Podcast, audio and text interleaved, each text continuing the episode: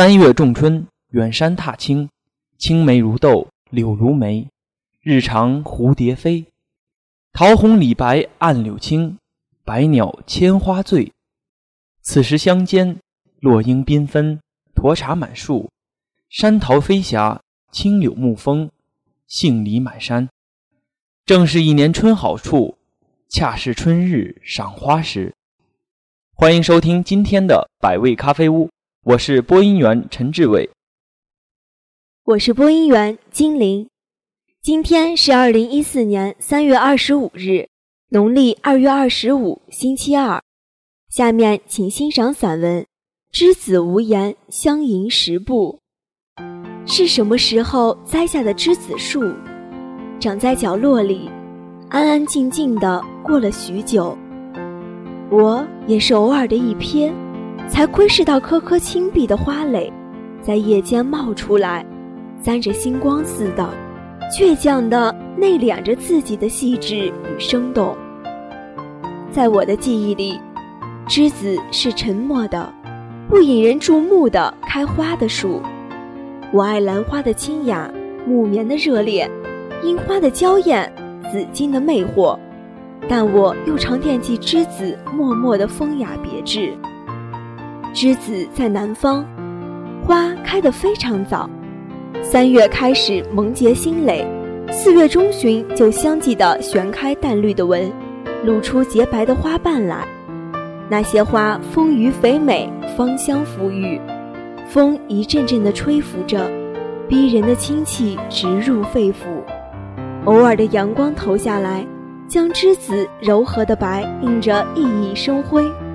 花蕊鲜黄鲜黄的，远远的看着，竟像是乳白色的冰激凌里勾上那么一点蜜，沾了烂漫，叫人心里直透着凉凉的香气。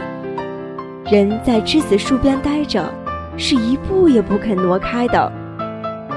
我还很小的时候，就喜欢花花草草，路边见着开着漂亮的花，千方百计要弄一两株回家。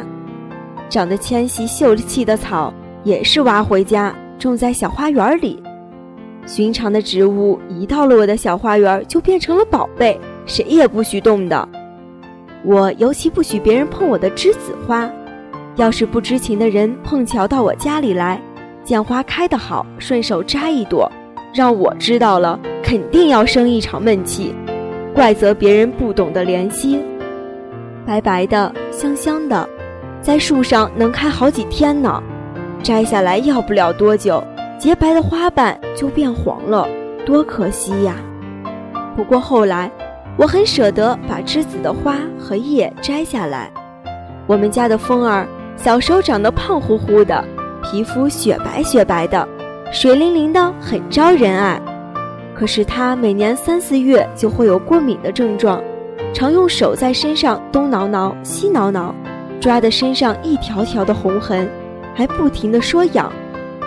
医生说小孩子身上燥热，让给吃一些清肺凉血的中药。可是风儿哪里肯吃又苦又臭的中药啊？看着黑褐色的汤药，就猛地摇头说不，威逼利诱全不好使。家里没有现成的东西可做替代，可又不能让他就这么挠下去啊！我只得去花园里。把开得正盛的栀子花剪下来，采几棵树边青，再添上一点金银花，莲花带叶熬成水，兑到洗澡水里面，撒上几朵新鲜的栀子花，弄得香气四溢的，再让风儿泡澡。栀子花、路边青、金银花都有凉血清热利湿的功效呢。说来也怪，风儿那时不过是一个一岁多的小娃娃，竟然喜欢栀子花。泡在浴盆里面，口齿不清地说：“香香，玩得不亦乐乎。”那一季的栀子花开了近一个月，风儿就洗了一个月的栀子香香澡，不再东挠西挠了，当然也不再说痒了。风儿慢慢的长大了，晓得了栀子的好处，也变得和我一样，时时爱惜着园里的花草，不肯让人轻易就伤着它们。想来，栀子已经用一种馥郁的香气，一种良药的苦心，在一个初春般鲜嫩的孩子生命里激起了涟漪。栀子比众目，人间成味多。与深色有用，与道气相合。红曲风霜时，轻看雨露柯。无情宜得汝，贵在映江波。看来栀子不单花可清肺凉血，果实、叶、根都各有用途呢。杜甫的一首诗，竟将栀子的妙处都道尽了。只是花园里的栀子多做观赏用。鲁迅先生的《朝花夕拾》里有这样一段：广州的天气热得真早，夕阳从西窗射入。逼得人只能勉强穿一件单衣。书桌上的一盆水横枝，是我先前没有见过的。就是一段树，只要浸在水中，枝叶便青葱的可爱。看看绿叶，编编旧稿，总算也在做一点事。做着这等事，真是虽生之日，有死之年，很可以驱除炎热的。水衡枝其实就是栀子枝。鲁迅先生的文章里提到的花并不多，栀子是一种。鲁迅先生写这段文字的时候，大概是六七月，栀子花开尽了。剪一段栀子枝可以聊以消暑。栀子的叶一年四季都浓碧发亮，格质肥厚的，连风吹过都不会发出簌簌的声响。我是不怎么怕热，所以不曾有剪水横枝的经验。可南方的夏天是热的，连虫子都要避暑的。园子里的栀子枝，每年都会聚集许多不知名的鸣虫，缤纷热闹的开一季的演唱会。它们在叶子底下彻夜鸣唱，有时竟唱断了我的梦乡路。午夜醒来，枕上倾听，心思异常澄澈，仿佛那谢去已经有些日子的栀子花。袭人幽香不变，依然是宋时朱淑珍笔下香清水寒影，玉质无鼠意的可爱模样。听着虫鸣，将栀子从亘古以前讲到亘古以后，慢慢的又睡着了。隔天早晨，到花园里看一眼栀子树为鸣虫们撑起的一片清凉，又看看云天浩浩，艳阳炙人。就有栀子早谢，长夏不尽的遗憾。夜里感觉到的舒爽，就像偶尔跌落到脸上的露珠，欲待寻时，却摸不着痕迹。于是只好在酷热之中，安静地等待又一年的栀子花开，相迎于世。对一些微不足道的事情，一旦邂逅，引发内心美的感受。就不要轻易放弃思考。人有人言，花有花语，二者交流是一种缘分，它来自于心灵上的豁达与冲淡。下面请欣赏散文《花未眠》。我常常不可思议地思考一些微不足道的问题。昨日一来到热海的旅馆，旅馆的人拿来了与壁龛里的花不同的海棠花，我太劳顿。早早就入睡了，凌晨四点醒来，发现海棠花未眠。发现花未眠，我大吃一惊。有葫芦花和夜来香，也有牵牛花和合欢花。这些花差不多都是昼夜绽放的，花在夜间是不眠的，这是众所周知的事。可我仿佛才明白过来，凌晨四点凝视海棠花，更觉得它美极了。它盛放，还有一种哀伤的美。花未眠，这众所周知的事，忽然成了新发现花的机缘。自然的美是无限的，人感受到的美却是有限的。正因为人感受美的能力是有限的，所以说人感受到美是有限的。自然的美是无限的，至少人的一生中感受到的美是有限的，是很有限的。这是我的实际感受，也是我的感叹。人感受美的能力，既不是与时代同步前进，也不是伴随年龄而增长。凌晨四点的海棠花，应该说也是难能可贵的。如果说一朵花很美，那么我有时就会不由得自语道：“要活下去。”画家雷诺阿说：“只要有点进步，那就是进一步接近死亡。”这是多么凄惨啊！他又说：“我相信我还在进步。”这是他临终的话。米开朗基罗临终的话也是：“事物好不容易如愿表现出来的时候，也就是死亡。”米开朗基罗享年八十九岁。我喜欢他的用石膏套制的脸型。务宁说，感受美的能力发展到一定程度是比较容易的，光凭头脑想象是困难的。美是邂逅所得，是亲近所得，这是需要反复陶冶的。比如唯一一件的古美术作品，成了美的启迪，成了美的开光，这种情况确实很多。所以说，一朵花也是好的。凝视着壁龛里摆着的一朵插花，我心里想到：与这种同样的花自然开放的时候，我会这样仔细凝视它吗？只搞了一朵花插入花瓶，摆在壁龛里，我才凝神注视它。不仅限于花，就说文学吧，今天的小说家如同今天的歌人一样。一般都不怎么认真的观察自然，大概认真观察的机会很少吧。壁龛里插上一朵花，要再挂上一幅花的画，这画的美，不亚于真花的当然不多。在这种情况下，要是画作拙劣，那么真花就更加显得美。就算画中花很美，可真花的美仍然是很显眼的。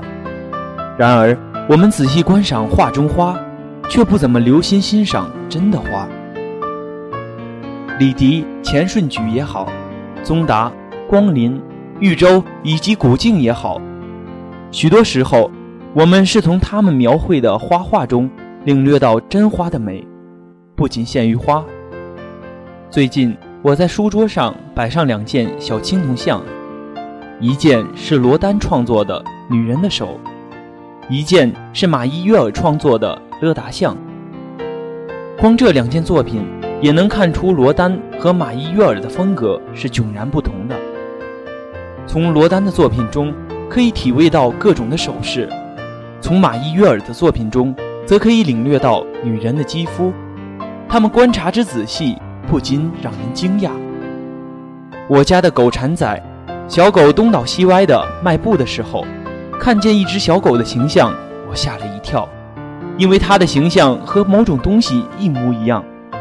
我发觉，原来它和宗达所画的小狗很相似，那是宗达水墨画中一只在春草上的小狗的形象。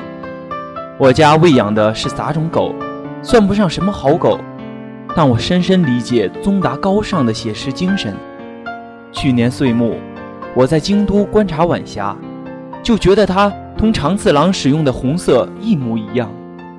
我以前曾经看见长次郎制造的称之为西木的明茶碗，这只茶碗的黄色带红釉子，的确是日本黄昏的天色，它渗透到我的心中。我是在京都仰望真正的天空才想起茶碗来的。观赏这只茶碗的时候，我不由浮现出长本繁二郎的画来。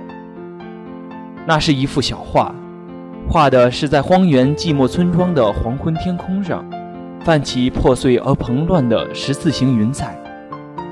这的确是日本黄昏的天色，它渗入我的心。长本繁二郎画的彩霞，同长次郎制造的茶碗的颜色都是日本色彩。在日暮时分的京都，我也想起了这幅画，于是，凡二郎的画。长次郎的茶碗和真正黄昏的天空，三者在我心中相互呼应，显得更美了。那时候，我去本能寺拜谒普普玉堂的墓，归途正是黄昏。数日，我去蓝山观赏赖阳山刻的玉堂碑。由于是冬天，没有人到蓝山来参观，可我却第一次发现了蓝山的美。以前我也曾来过几次，作为一般的名胜，我没有很好的欣赏它的美，阑珊总是美的，自然总是美的。不过有时候，这种美只是某些人看到罢了。我之所以发现花未眠，大概也是我独自住在旅馆里，凌晨四时就醒来的缘故吧。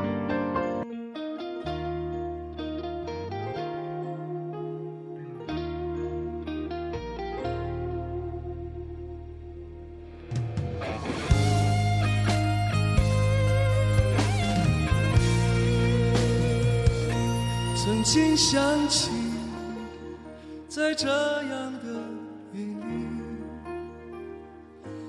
依然清晰，雨中的我和你，从没忘记分手时的心情。雨中的你不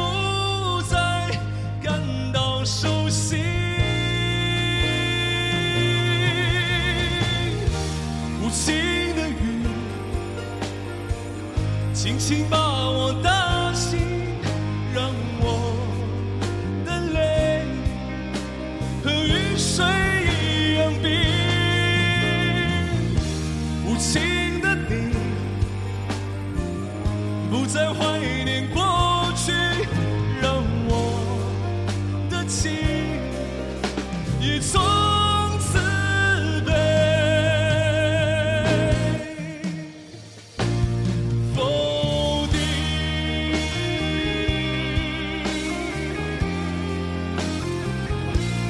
什么原因让我俩在一起？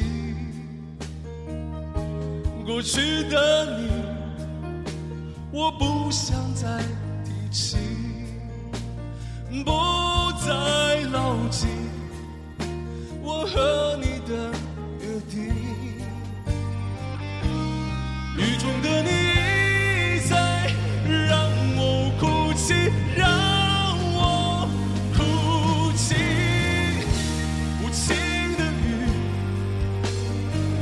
轻轻把我带。